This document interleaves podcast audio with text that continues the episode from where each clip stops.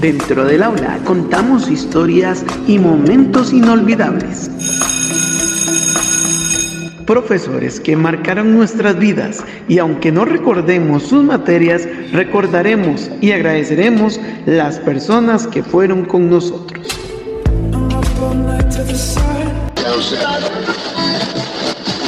Y a continuación, memorias de aula en aula. Memorias de aula en aula.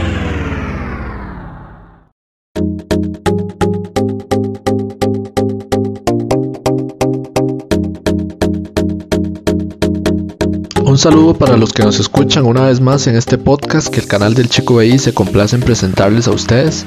En la parte administrativa de este canal está mi hermano Víctor Víquez y en la producción creativa de este canal su servidor Joshua Campos. Hoy nos acompaña el profesor Mario Dormón. Estás escuchando Memorias de Aula en Aula. Memorias de Aula en Aula.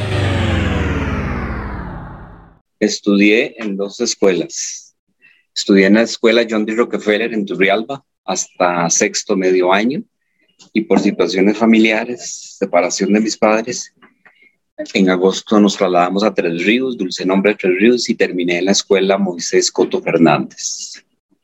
Y luego por el colegio, estuve en cuatro colegios, pero no por mal portado, algunos creerán, sino por trabajo de mi mamá, que era maestra interina y la mandaban a diferentes lugares. Empecé en el, San, en, el Colegio Serápico San Francisco, el séptimo año, que me encantó y todos los profesores me querían mucho, dicen, que no me querían dejar ir.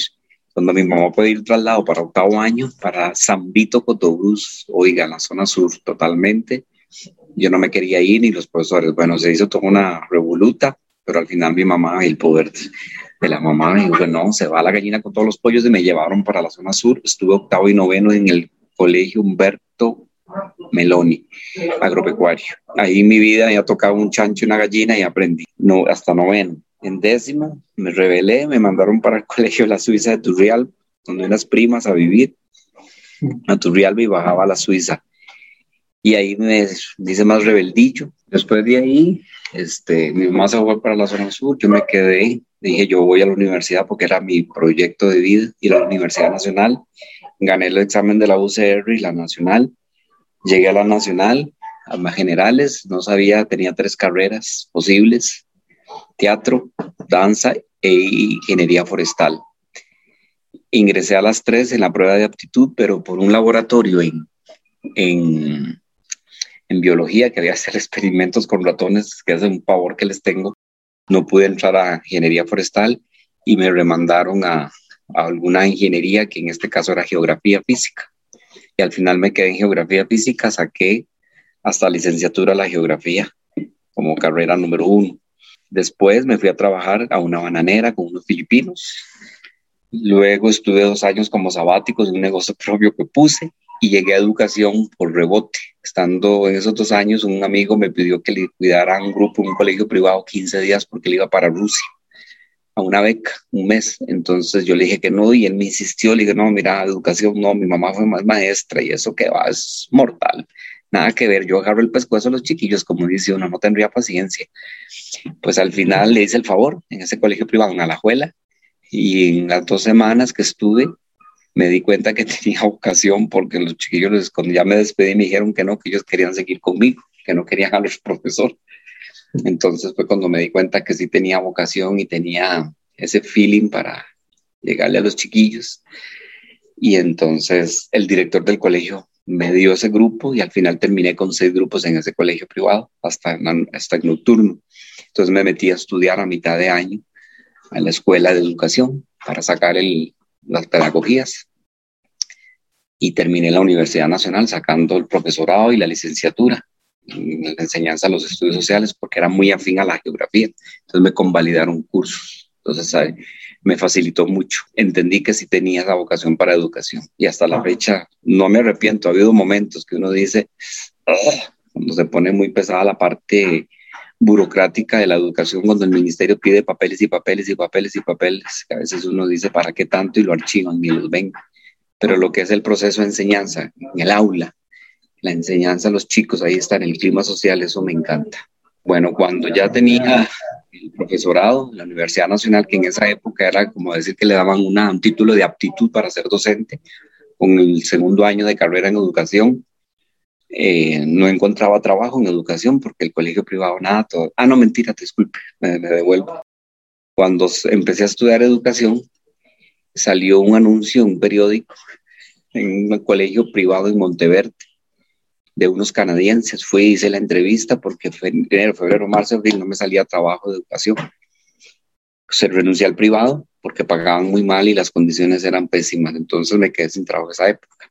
Por lo tanto, al tiempo, eh, me llamaron de ese colegio privado, hice la entrevista. Pues fui jueves, me entrevistaron, me dieron el trabajo. Era un colegio, una escuela ambiental de primaria. Y cuando llegué a mi casa viernes, me dice mi madre, me dice, ahí lo han estado llamando del ministerio, del, departamento indígena, del ministerio. Digo, ¿cómo? Llamé y me dijeron, puede venirse inmediatamente, le tenemos un nombramiento para trabajar en una reserva indígena en Amubri, en la sección de Bribri, en Talamanca, por Zigzagola. Y sopesé las dos ofertas de trabajo, vi las condiciones, porque el ministerio me daba oportunidad de seguir estudiando. Mm, hablamos con el director ese mismo viernes, todo resolvió un viernes. El director de Talamanca me dijo, yo le hago un horario de lunes a jueves para que usted siga estudiando en la Universidad Nacional. Los de Monteverde me dijeron que no, que no me podían hacer una adecuación de horario, porque más bien se ocupaba que yo estuviera bien fines de semana por la cuestión ambiental.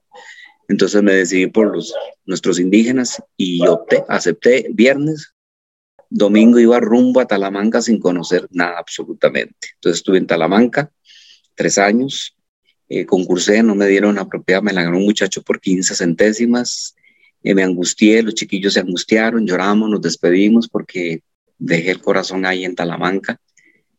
Eh, ya en noviembre, una amistad, por medio de una amistad, me dijo, tengo una amiga que trae un colegio en, en Río Frío, es amiga del director, creo que hay una plaza, nos conectamos, el director me conoció, me dio me dijo, ya listo, el otro año venís para acá, ya pedí, porque antes era como muy paternal las cosas en ese sentido, el nombramiento. Y ya en enero tenía el nombramiento para trabajar en Río Frío, en un colegio nocturno, que en mi vida tampoco había trabajado en un colegio nocturno en una zona bananera. Entré así de golpe con muchachos de décimo año y el señor me dijo, ah, vas a aprender a sacarlos a quinto, tenés pasta, me dijo. Entonces, bueno, eso fue un reto, fueron dos años ya sacaba el profesorado, el bachillerato, concursé por segunda vez con el ministerio, el servicio civil, y me dieron la plaza en un colegio en Limón. Un año estuve en Limón, no me gustó, no tanto por el clima, sino por el desinterés de los estudiantes, mucha apatía. Y yo dije, yo no puedo trabajar acá. Hice traslado y cuando pedí traslado, pedí por la zona de Cartago y da la sorpresa que puse Cartago, puse Heredia, puse Río Frío inclusive para volver y Talamanca. Y cuando me llegó el resultado del concurso, para COT. Y hoy día ya tengo 20 años de estar en el Liceo de COT. Estás escuchando Memorias de Aula en Aula. Memorias de Aula en Aula.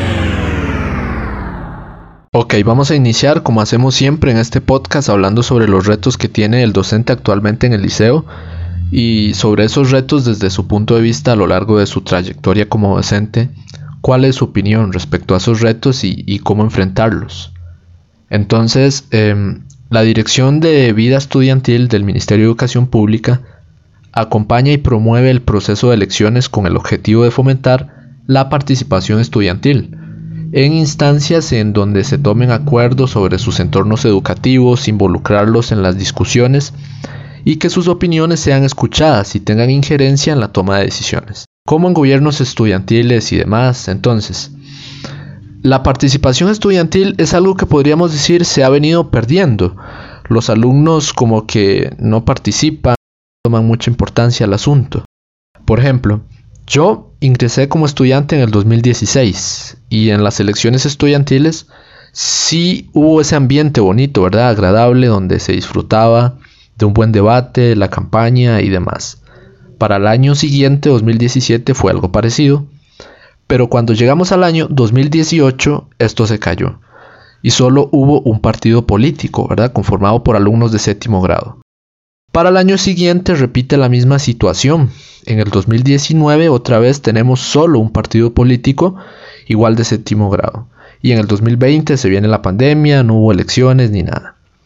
Entonces, ¿cuál es la opinión del profe Dormon respecto a esto? Contanos también cómo eran las elecciones estudiantiles anteriores al 2016, qué experiencias hubo y se está realmente perdiendo la participación estudiantil. Hay un desinterés en los estudiantes y de ser así, ¿cómo enfrentar eso? Bueno, del 2016 para atrás, cuando yo llegué a este colegio en otros colegios, los estudiantes participaban de los diferentes niveles, se formaban dos, tres partidos políticos, habían eh, actividades lúdicas, eh, música en los pabellones, obviamente el Tribunal Electoral Estudiantil repartía las plazas públicas que llamamos nosotros, los debates, y todo el colegio participaba, profesores, administrativos, estudiantes, inclusive padres de familia.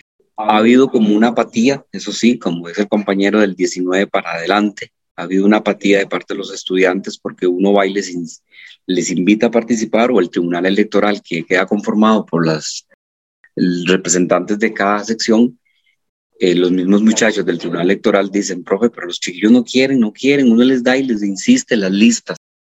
Entonces, podría ser un reflejo, pienso yo que podría ser un reflejo de la misma sociedad costarricense, la apatía hacia la política, al desinterés, no me interesa, no me importa a mí, no es, no es de mi incumbencia, porque tal vez lo oyen en las casas y lo repiten, Hoy precisamente en Bachillerato Internacional, en el 11A, estábamos hablando de los pilares de la democracia porque estamos viendo estados autoritarios. Y en, unas, en una de las intervenciones de un estudiante me hablaban, profe, pero ¿por qué la gente no vota? En este país hay más de un 60%, sacó un porcentaje, no sé dónde lo tomó, pero hablamos de la apatía del voto hacia el voto, que es pilar de la democracia costarricense o de las democracias. Entonces le hablábamos que, del desencanto de la población hacia la política y relacionan hacia la política y hacia los políticos, que es diferente. Yo les decía, una cosa es, el, la gente personaliza la política con nombres y apellidos y, partidos. Y posiblemente en las casas oyen constantemente las noticias, oyen los comentarios de los partidos políticos, de la corrupción, de la no transparencia, y los chiquillos internalizan eso y dicen, ¿para qué vamos a meter en política si no se hace nada? Si no, se dan, no hay resolución, no hay de esto, no hay lo otro, porque nosotros como profesores de estudios sociales y cívica, mi departamento, constantemente les decimos eso, que los estudiantes tienen voz, que tienen voto, que tienen esto, que participen, que si ellos no permiten, que no, la voz de ellos se va perdiendo en las diferentes instancias. Y cumplimos con esa parte, pero entonces si el mismo estudiante no quiere, no podemos obligarnos. Hubo un año en que decían, ¿y cuántos puntos nos dan? formar partidos políticos hubo un momento, una parte administrativa que nos decía a los profesores, al departamento, cuántos puntos les dan a los partidos, a los chiquillos. Y nosotros como departamento nos sostuvimos firmes porque eso nos lo da la, la Asesoría Nacional de Cívica. No pueden dar puntos por formar partidos políticos porque es vender puntos, vender la democracia. Y nos hemos sostenido hasta la fecha en eso. Entonces, creo que es esa apatía de parte de los padres, de familias, de la sociedad misma que se refleja en los estudiantes, por un lado. Em, hay desinterés de los jóvenes, eh, principalmente ya los más grandes. Cuando los chicos vienen de la escuela, la transición de la escuela al colegio, no les da mucha vergüenza, porque generalmente en la escuela es como más familiar el proceso electoral llegan al colegio con esas ganas y por eso los partidos realmente son de séptimo. Cuando ya llegan a octavo, noveno, ya comienzan con la vergüenza de la adolescencia. Todo les da vergüenza. Participar en, en FEA, en otras cosas, todo les da vergüenza y qué ridículo y puesto. A veces las redes sociales influyen mucho porque ellos comienzan a tener estereotipos de belleza, de comportamientos y si no calzan, les da pena estar al frente. El reto sería el reto sería seguir insistiendo, motivarlos, los padres de familia y llegarle a los padres de familia en esa participación, que les intuyan, que les promuevan, que les provoquen el participar para que tomen decisiones, para que pongan, propongan proyectos para, para el propio bienestar de los estudiantes. Bien, este año se conmemoran 200 años de la firma de la independencia, entonces es una fiesta cívica que hay que celebrar. Sin embargo, como decía un exdirector de esta institución, el civismo se ha ido perdiendo en la gente. Ya las casas no se decoran, ya no ponen banderas, la gente le da vergüenza cantar el himno nacional y, mantiene una postura inadecuada. Entonces, podríamos decir que si hablamos a nivel estudiantil, hay civismo en los estudiantes o también es algo que se ha ido perdiendo en la comunidad estudiantil? Es relativo porque en algunos estudiantes uno ve el civismo. Cuando hacemos actos cívicos, ni siquiera hay que decirles pónganse en firme, lo hacen. En otros hay que estar constantemente llamándole la atención, posición firme, no cantan el himno nacional, no se lo saben, pero yo a veces les digo, sí se saben una frase o un reggaetón, pero no se saben el himno nacional o les da pena cantarlo. Entonces, también es el reflejo de lo que en las casas podría ser, porque no puedo echarle la culpa total a los padres de familia, a los hogares. Todo es muy relativo, pero es lo que hablamos. A nivel nacional, el civismo se ha perdido, a nivel nacional porque sí bien claro, yo me acuerdo cuando llegaban las fiestas patrias, eh, las casas en los barrios se decoraban, se decoraban. Hoy día son pocos los hogares que mantienen esa tradición, es una tradición cultural democrática, decorar la casa con elementos, símbolos patrios. Entonces, si desde la casa un estudiante vive que no se decora nada y el 15 o 14 de septiembre o la semana cívica pasa desapercibida, para ellos se van criando en esa manera que aunque el colegio o la escuela o les diga, pero en la casa no se ve o no le toman importancia o se burlan de los desfiles, porque yo que tengo 20 años de estar en COT, cuando hacemos desfiles ha habido gente que ha maltratado a los estudiantes cuando están desfilando, diciendo groserías a las bastoneras, a los abanderados, burlándose. Yo tengo 20 años de estar en esta comunidad y lo he visto y lo he sentido y uno siente un dolor de ver cómo a veces gente, algunos elementos de la comunidad menosprecian los desfiles de la escuela y del colegio, que son las dos instituciones públicas que hay acá. Entonces el estudiante ve eso y le da pena participar, no les gusta, les da esa vergüenza. Y le vuelvo a repetir, en, si en las casas no se decora, no se enaltece las fiestas cívicas, el estudiante viene, crece con eso y lo ve como normal, lo normaliza. Pero si en mi casa yo veo desde niños se les comienza a inculcar el civismo, el amor a la patria, amor a la patria. El chiquillo lo sigue viviendo y cuando viene ya inclusive llega y dice hay que decorar hay que hacer tal cosa. Uno en las aulas de séptimo, cuando están con séptimo, ellos son felices decorando porque traen esa inocencia o ese amor todavía. Pero a veces cuando llegan como en término entre octavo a décimo, les da esa pena. Quinto a veces es como esa cosa contraria, si quieren decorar, como que entendieron, les cayó la peseta lo que es el civismo. El civismo no es bandera por bandera, sino respetar este, tantos valores propios nuestros como el respeto, la tolerancia, la paz, el trabajo, la honestidad. Eso es lo que hay que enaltecer en el civismo, que ellos logren relacionar esos valores con la vida cotidiana. Profe, y contanos cómo fue esa experiencia de educar en la zona indígena. Educar en la zona indígena fue toda una experiencia eh, hermosa, al principio un poco frustrante porque cuando yo llegué era un mes, dos meses y los estudiantes no me respondían, no me veían a la cara. Entonces yo le dije al director que qué pasaba, que porque ellos no, me respondían y me ignoraban. Entonces ahí empieza eh, un poco el choque cultural. Entonces me dijo, él es indígena, él era indígena, ese director en ese momento de la zona Bribri, don Ramón Buitrago, no se me olvida el nombre. Yo tengo una memoria muy buena para los nombres. Y él me dijo, los estudiantes lo que están haciendo es midiendo los TEN. Digo, ¿cómo midiéndome? Ellos, ellos van a notar si usted es noble, si usted es sincero. Y si usted se los gana, los va a tener incondicional. Si no se los gana, puedes pasar todo el año y no van a responderle. No, lo van, lo van a ignorar. ya estuve tres años ahí, no me fui, porque siento que sí.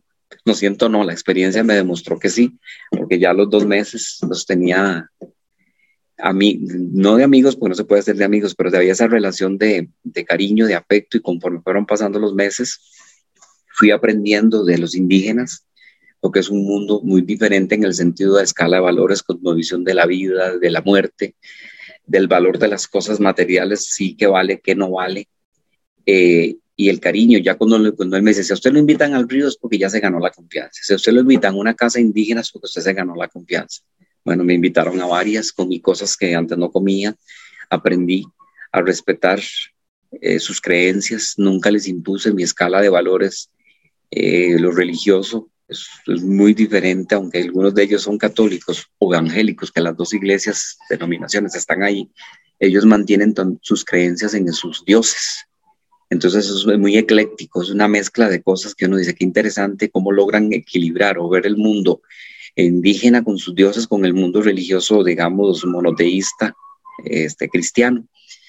Em, aprendí mucho cosas de la vida, de la naturaleza, eh, la transparencia, cómo son ellos y son desprendidos. Cuando te quieren, se desprenden de lo poco que tienen, digamos, en el sentido que un racimo de plátanos, profe, quiere llevarse el racimo de plátanos, profe, quiere llevar pejibayes, profe, quiere carne de venado. No, eso nunca lo acepté, la carne de venado ni de, ni de chancho monte, pero sí los pejibayes, la yuca, lo que me daban, yo venía cargado los fines de semana para mi casa y luego llevaba inclusive al colegio, a la universidad, los pejibayes que son inmensos, porque ellos no usan químicos. Bueno, estoy hablando de, los años 90, no sé ahora y no puedo afirmarlo, pero en esa época me demostraron que ellos cultivaban sin químicos. Respetan la naturaleza. Si un árbol lo van a botar, es utilizarlo al 100% desde la raíz, la cáscara, el tronco, las hojas, los frutos. Eh, tienen sus periodos de pesca, de caza, que me invitaron varias veces y yo no acepto porque no me gusta la caza, no me gusta la pesca tampoco.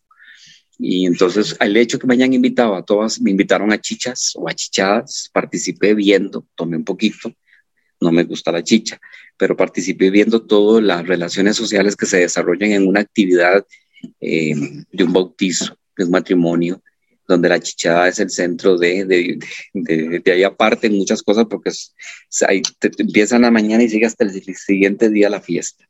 Entonces la experiencia como de educativa fue muy interesante pero también la experiencia personal me hizo crecer mucho, de ver en las condiciones en que muchos de esos estudiantes llegan con sus botas de hule llenas de barro al aula y las dejan afuera y entran descalzos al aula a recibir sus lecciones. Hoy día yo me siento muy orgulloso porque muchos de esos alumnos que dejé en décimo año, porque ya fue cuando no, no, tenía la propiedad, tenía que irme, yo mi plan era llevarlos a quinto año.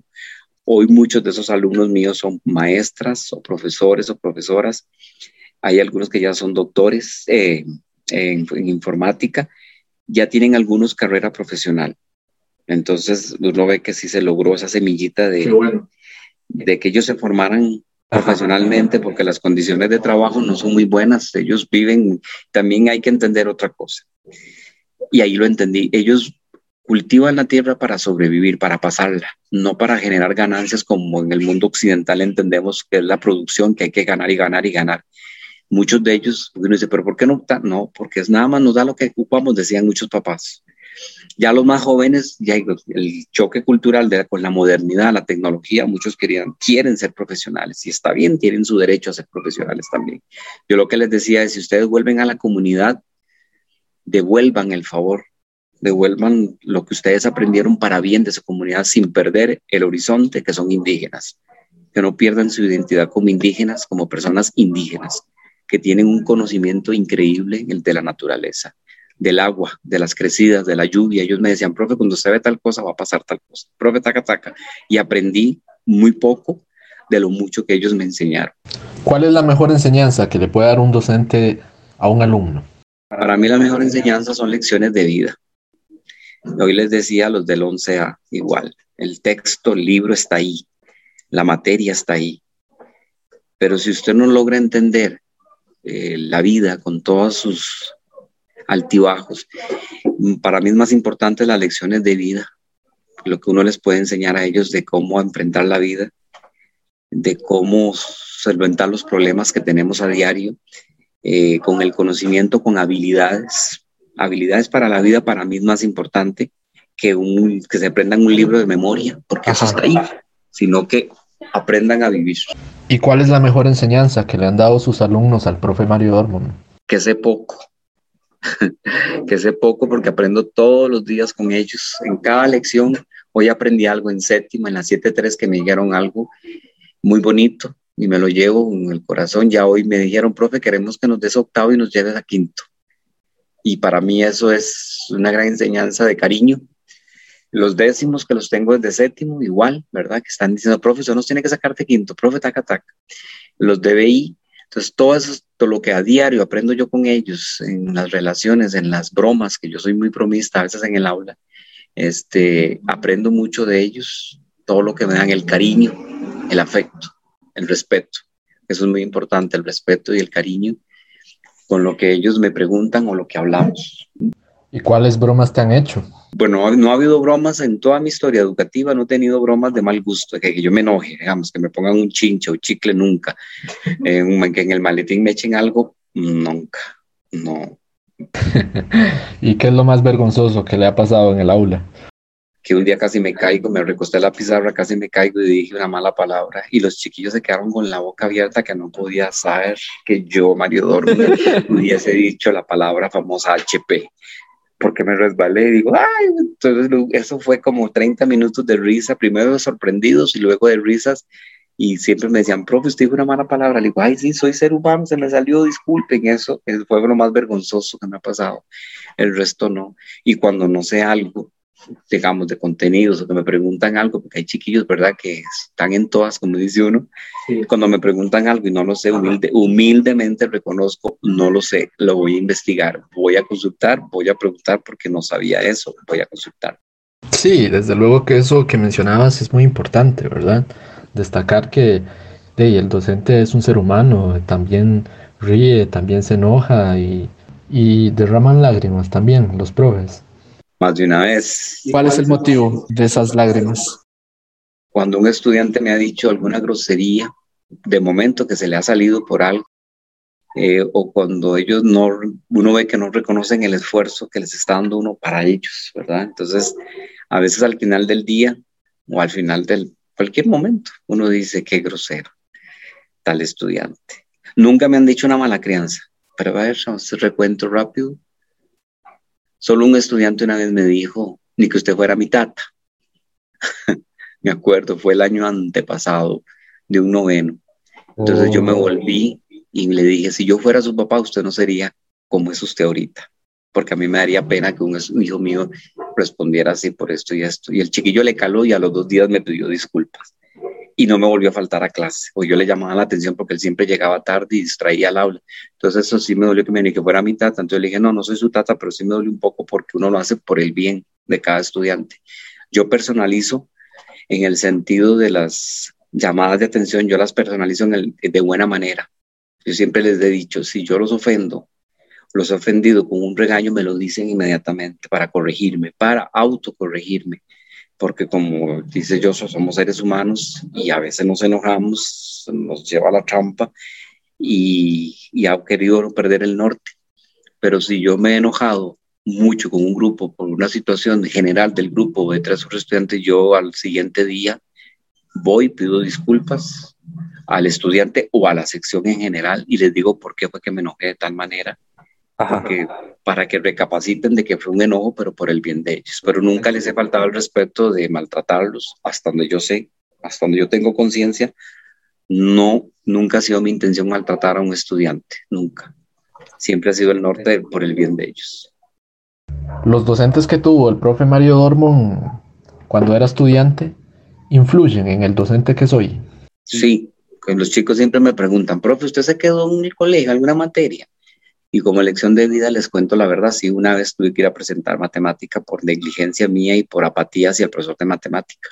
Me mandó convocatoria, esa convocatoria me costó una leñatía de mi mamá, pero aprendí la lección y le prometí nunca más volver a presentar porque era un estudiante en la escuela, excelente, de honor, de honor. en séptimo, octavo, excelente, en séptimo, excelente, octavo bajé las notas, noveno me rebelé con ese profesor de matemática y lo que fue décimo, un décimo y duodécimo, estudiante de muy bueno, excelente. Mm, no tenía nadie que estar diciendo me haga las cosas. Mi mamá, como era maestra, y éramos seis, nos decía, cada uno tiene una responsabilidad, vengo en la noche y reviso, y el que no hizo la tarea, ya sabíamos la fajeada o la niñatía que nos pegaban por no hacer la tarea, mi mamá en este caso. Entonces yo siento que sí, que mi formación como, como estudiante por parte de mi madre que nos dio responsabilidad desde pequeño, nos dijo, usted hace esto y esto, y yo pido resultados. Si no entiende, me dice y yo le ayudo. Y entonces eso como uno como estudiante, como docente también se refleja, porque además tuve profesores excelentes que me ayudaron mucho. Qué bueno eso. ¿Y cuál es la mayor satisfacción de un docente? Para mí la mayor satisfacción es, o las mayores satisfacciones cuando veo un estudiante realizado en su carrera profesional y personal. Cuando me los topo por la calle, cruzan a saludarme o en el hospital cuando he ido, o cuando he ido a un banco, o en un bus, profe, ¿cómo le va? Y uno siente el cariño y el afecto. Pero también verlos realizados personalmente como hombre o mujer, padre de familia, inclusive ya tengo alumnos, alumnos de exalumnos míos en noveno, bueno, en décimo y ahora en séptimo. Y verlos toda esa realización personal y que siguen siendo buenas personas, buenas personas con mayúscula, para mí es la mayor satisfacción el mayor, bueno, es, un es una satisfacción que uno dice, qué lindo, qué carga ese chiquilla, da chiquilla. ¿Y qué es lo que más disfrutas de, de tus clases? Las conversaciones con ellos, las, la, el respeto que ellos me dan y que yo les doy, porque como te digo, bromas pesadas a mí, no me he dado cuenta si me la han hecho. Si me la han hecho, no sé. Hasta el día de hoy, después de 20 años aquí en CODE, en otros colegios, no.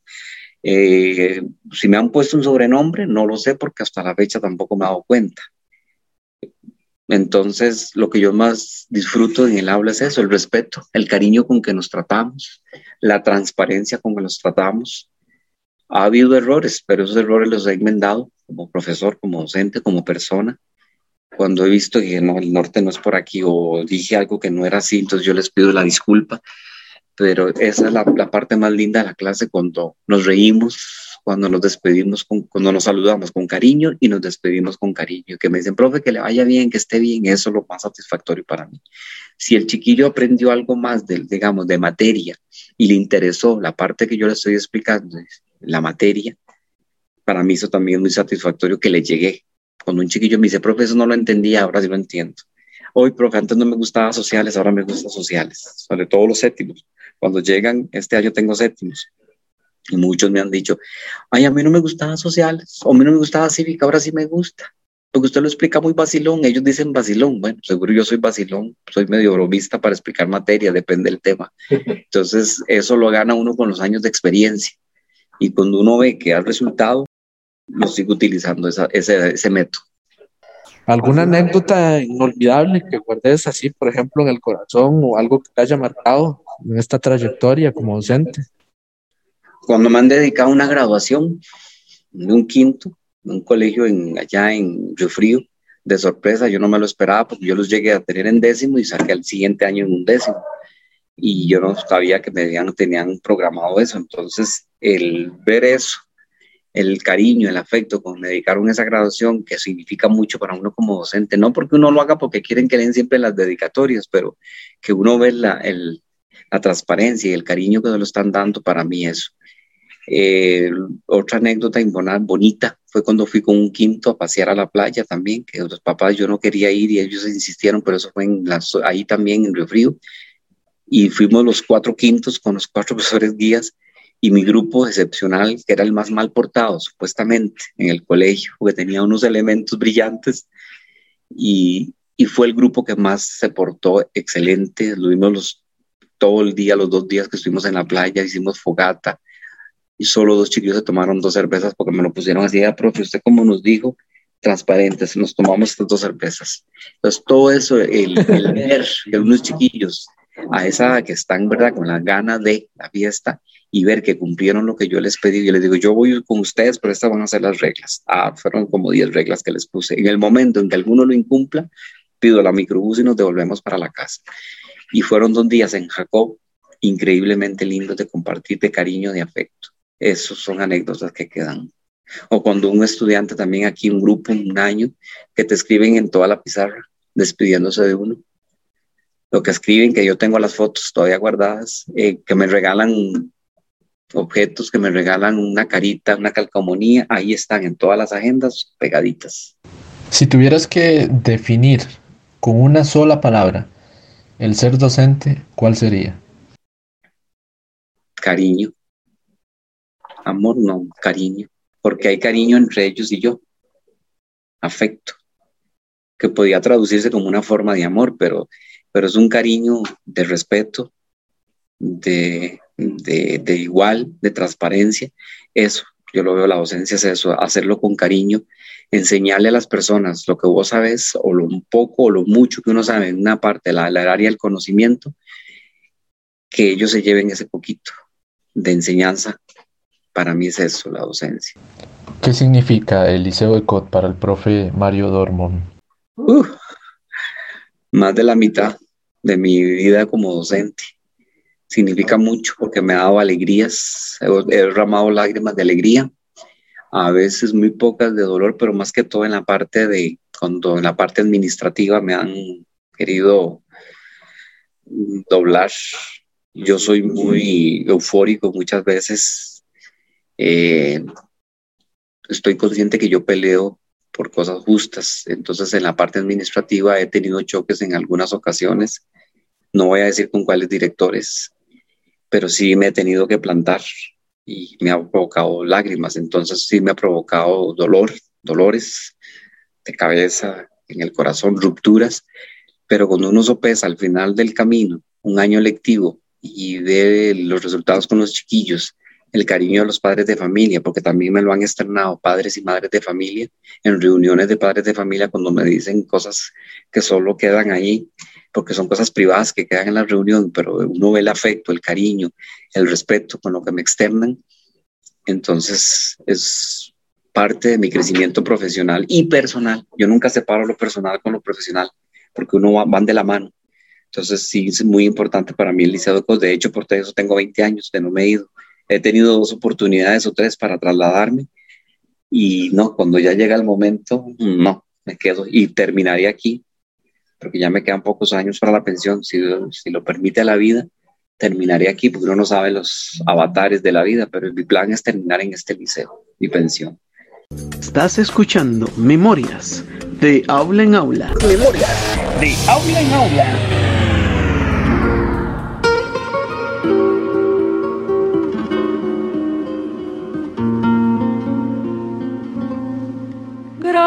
Gracias a la vida que me ha dado tanto. Bueno, entonces vamos concluyendo ya, como siempre. Vamos a abrirte un espacio para que en este momento el profe Mario Dormon agradezca.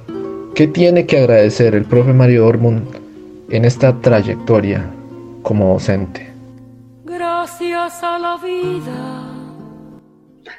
Agradezco a la vida las oportunidades por donde me anduvo, desde que, bueno, desde lo que dije, por qué estudié en dos escuelas, por qué estudié en cuatro colegios, todo eso me marcó. Eh, la gente que conocí en el campo, en la zona sur, en las montañas, todo eso me marcó y soy la persona que soy hoy. Soy muy sensible al dolor, a la miseria ajena, soy, soy muy sensible a los sentimientos de las personas, en este caso los estudiantes principalmente, les pongo mucha atención. De hecho, hoy una muchacha lloró en la 11A, no podía exponer, estaba nerviosa, entonces me la acerqué, le la reconforté, me dijo, no, profe, no es por usted, es por otras cosas, pero me siento mal, digo, no, mi amor, tranquila. Yo sí siempre digo, mi amor, mi corazón no se me quita, no se me quita esa costumbre, porque es algo innato en mí, o papito, mamita. La abracé a pesar del protocolo y la tranquilicé, la saqué, le di agua y le digo, vaya a su casa que, que vengan por usted. Para mí es muy importante agradecer el que los chicos me permitan acercarme y me tengan confianza y me cuenten cosas que luego las tengo que trasladar a orientación o al profesor guía. Eh, cuando noto en sus miradas que hay tristeza. Entonces yo agradezco el, el poder captar eso y servir de ayuda a otros, ayudarles. Bien, profe, ha sido todo un gusto para mí poder conversar con vos y mandarle un saludo a todos los que nos han escuchado. Con todo cariño, saben que lo que digo, como es, como soy yo, me conocen. Y si he ofendido a alguien en un momento dado y yo no me di cuenta, pues lo siento, pero creo que no lo he hecho. Si, si uno lo hace, porque somos humanos y a veces hacemos daño sin querer, entonces pido disculpas, no perdón, sino disculpas y cuando yo me he dado cuenta lo he enmendado. Eh, un cariño y un afecto a todos mis estudiantes que se van a escuchar esta, esta conversación. Eh, saben lo que les me dejaron marcados, lo que me marcan todavía el rumbo a seguir. Esos, esos exalumnos o alumnos que todavía me siguen marcando el rumbo a seguir, porque yo tomo mucho en cuenta eso. Y gracias por dejarme compartir la, el aprendizaje. Más que enseñanza, para mí es un aprendizaje de vida se les quiere mucho. Bueno, pues entonces muchas gracias al profe Mario Dormon que nos estuvo acompañando el día de hoy en nuestra podcast, que como siempre llega gracias al patrocinio del Centro Comercial Calandrius. Les ofrecemos centro de fotocopiado a color y blanco y negro, café internet con fibra óptica y muy pronto servicio de restaurante. Estamos ubicados 75 metros de la entrada principal del Liceo de Con. Gracias entonces a todos los que nos han escuchado. Suscríbanse al canal y estén pendientes de nuestro contenido. Esto fue Memorias de Aula en Aula.